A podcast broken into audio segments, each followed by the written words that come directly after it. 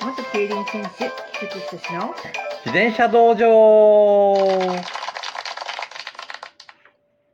あの、この番組はラジオトークっていうアプリではい。収録配信しているんですけど、はい。そのラジオトークのアプリを使って聞いていただくと、うん。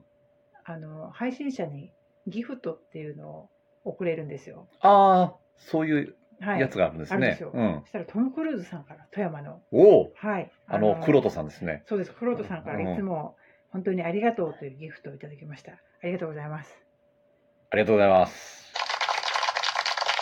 ね、元気されてるようで。はい。はい、よかった聞いてでいす。ただけているようではい嬉しいですね。嬉しいです。はい、ありがとうございます。ありがとうございます。はい。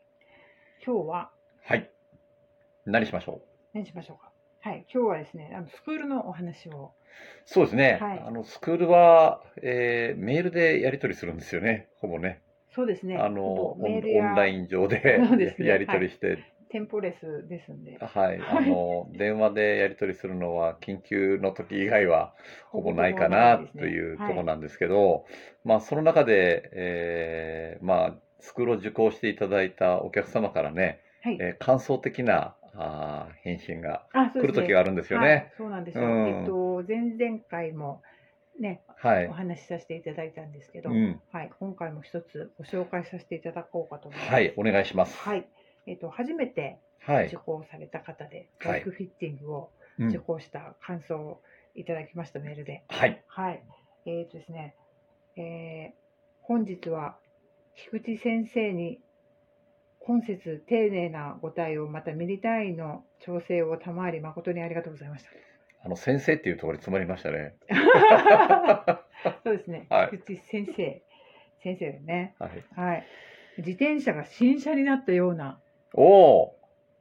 ー、あるいは別の乗り物に生まれ変わったような、はい、まあ自転車自転車なんですけど、うんあの感覚的にね、えー新たな感覚が出てきたんでしょうね。ですねうんはい、無意識に自分の足がぐるぐると勝手に回りケイデンスが上がる過去にない体験はい、あのどんどん回してました、確か 本当に菊池さんがねに。 はい。 「あの下ハモってください」とか言ってうわーって上がってましたね、いや、その前に、はいあの最初に結構こうすうんいじった時に。はいもう勝手に回る回るっ て言って、ケイデンス、あの、ケイデンス系つけられてたんで、はいそれ見て、わあ、このぐらいとかって喜んでました よね、はいはいえー過去にない体験、はい。最後まで感動と喜びに鳥肌が立ちっぱなしの1時間30分でしたいや、 どう、どう、そのね、こちらが、あの、返信というか、お返事したらいいのか、まあ本当にそこまでね、はいえー感動していただいて、もう感謝しかありませんね。本当にそうなんです、うんそれであの感想はこういただいたんですけど、はい。じゃあどれくらい動かしたのかっていうことなんですよああ、そうですね。うんはい。まずハンドルは調整してませんハンドル周りははい。ああのあらかじめお話ししておきますと、はいバイクフィッティング初回の方、まあ、はい久しぶりに来られる方うんの場合は動画を送っていただいて、そうですね事前に確認をしているので、そうですね、はい調整の幅が大体このぐらいかなっていうところで、はいまあ、あの自転車の調整する中でねどうしてもできない部分が出てくるんですけど、うんうんそこをこうショップさんにお願いして事前調整とかね、うんまあ、そういうのをお願いしてるんですけど、はいはいはい、そういうのもあってですけれども、まあ、ハンドル周りはフィッティングで調整してないと、はいまあ、一体型なんですよ。そうなんですよ、ねはいはいなかなか最近そういうの自転車がそ多うでくすて、ねね、調整ははいうんなかなかしづらくはなってるんですけどね。はい、それで結局動かしたのってうんサドルを5ミリ後ろに引いたはい水平面を調整したはいクリートをミリ単位で深くはい9ハクターを微調整はいっていうことなんですよ。で動画見てどうでしたいや全然それだけのい本当に0.5ミリとかはい、 5ミリとかうん、その幅でこんなに変わるのかっていうぐらいその懐周りが広くなってました。そうなんですよ、そうなんですよね。 5ミリでうん5ミリでっていうぐらいそうですね。うん、あの、まあ、自転車経験も長い方で、まあ自分の感覚もいいんだと思うんですよね。はいで、周りもこう、しっかりした人たちと一緒に走ってるんで、だからまあその人たちを見て、ある程度の調整はかけてるんじゃないかなと思うんですけど、はいまあその、5ミリって結構でかいんですよ、言うと。うん、こう見ると小さいですけどね。はい、もうこう、人の体ってそれほど大きな出力を出せる出せる力がないので、まあ、こう自転車というものを介してスピードに乗っていくんですけどその体を動かしやすい状態にしてあげると出力が上がるんですようね、ん、そうすると体全体がきれいに滑らかに動くんでまとまって見えるんですよ、うんうん、であともう一つは音が違ったでしょ音全然違います。ねえうん、音違うし車輪の周りの感覚がもう違って全然くるんですよね、うんそのビデオ見てるとビデオのフレームレートの関係もあるんですけど、あのはい車輪の回り方綺麗にフィそうッテですィそンうですグそう後の映で像の方がす。はい。逆に中心部が止まって見えるような、そうですねか。まそあ、うで回す転数ねも。あるとは思うんですけど、そうですね。ううんん綺麗に回ってます。そうですね。まあ体の力をあのまあ人間の体は回転運動っていうのは苦手なんですけど、まあそれをうまくその回転につながるように調整してあげると、まあ滑らかに見えますからね。うんうん。この微調整でこれだけ感じていただけるっていうのがね、けどそこに至るまでにやっぱり1時間半かかってそるうんですよ。うん、あの ちびちびちびちび動かしてね、 うん、1時間半ぐらいやっぱりかかってるんですよね。はいえーで、まあちょっと行き過ぎたりして、元に戻したりとかしながら、まあ、バランス取ってるんですけど、はいうんまあ、最終的に体がこう動く綺麗な滑らかな動きのところで、えーバランスを取ってるんですけど、お結果を見るとね、うんゴミなんで、そうなんですよはね。い、それほ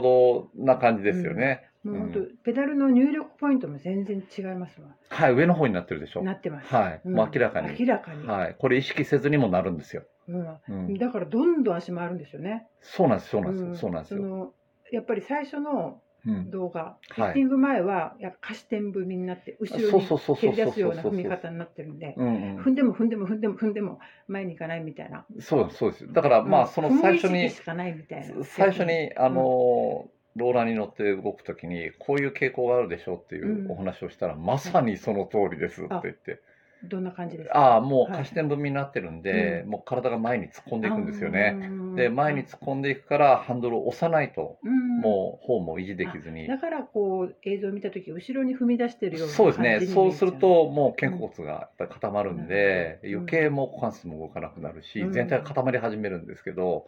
まあ、そういう傾向だったんですけどうんもともとの体がねあのポテンシャルが高いと思うんですよ。そうですねあの、い、ただいた映像もあの確認用に綺はい麗に乗られてるそうなんですよ感じでしたもんね、はい、だから、まあ、あのこれからね、えー自分の体の使い方等々、あのまあ、本当に基本となることをお教えしたんで、まあ、それを、おえーどういうふうに自分で、えー落とし込んでいくかっていう作業をねされていくと思うんですけど、うん、また半年後がね楽しそうみでですすよねね。うんはい、あのフィッティング後すぐにご感想いただいたのではいあの今のポジションで早く乗り込みたいですねえお忙しそうな方なんで、ね なかなか時間が、うんあ大変だと思うんですけど、はいもうぜひ頑張ってください。、うんもうねこの自然とペダルに 乗っていく感覚がね乗っていく感じがもう今楽しいと思いますので、うんはい、そういうことで。そうですね。ははいい。まあ以前にもまた感想的に、うんうんあのー送っていただいた方もね、はいえーいらっしゃるんですけど、はいいらっし。やっぱりあの前々回お話しさせていただいた後に、うん。あのお客様から、はいあのいろんな方のこういった感想を聞くの楽しいですって言って。あ、本当ですいただいか。たんで、はい、また全然違う角度から、あのあ、そうですご自身がね。感じたことをお話しされるんで、うーんなるほどっていうようなことがあったと。そうそうですね。はい。あの自分が例えば乗って、えーこういう感じっていうか、こういうふうに動かしたらいいなって思う。大体逆になってますもんね。ああ、そうですね。今まで。うんはい、右のクリトがおかしいって言って左に直したら両方あったとかね、うんだからちょっとこう例えばあのご自分で、えー調整される方、まあ、この番組聞いていただいてる K フィッティング受けてられない方は意外とその盲点の部分っていう方に向かう方が、あ新たな感覚があ、うん出てくるかなと思うんですけうんど、逆にあえて振ってみるとか。 はい、でどうしようもなくなったら来てください。そうですね。はい、今まだね、あのご紹介者がいないと受け入れないっていうそうなんですよね。あ感じのになっ初回の方は、はいなってはないるのんですけでれ、どまも、あ、あのお近くでもしもはい受けられてる方がいらっしゃったら、はい、はい、あちょっとの聞いてみてください。聞いてみてください。っていう感じですね。はい。えー昨日はね、あの夕刊フジも書かせていただいてるんですけど、あはい、コラムをあ、はい、夕刊富士バッね、チリきましたね。えー、バッチリきましたね。はいバッチリ久しぶりじゃないですかね。バッチリはそうですね。惜しいは時々ある。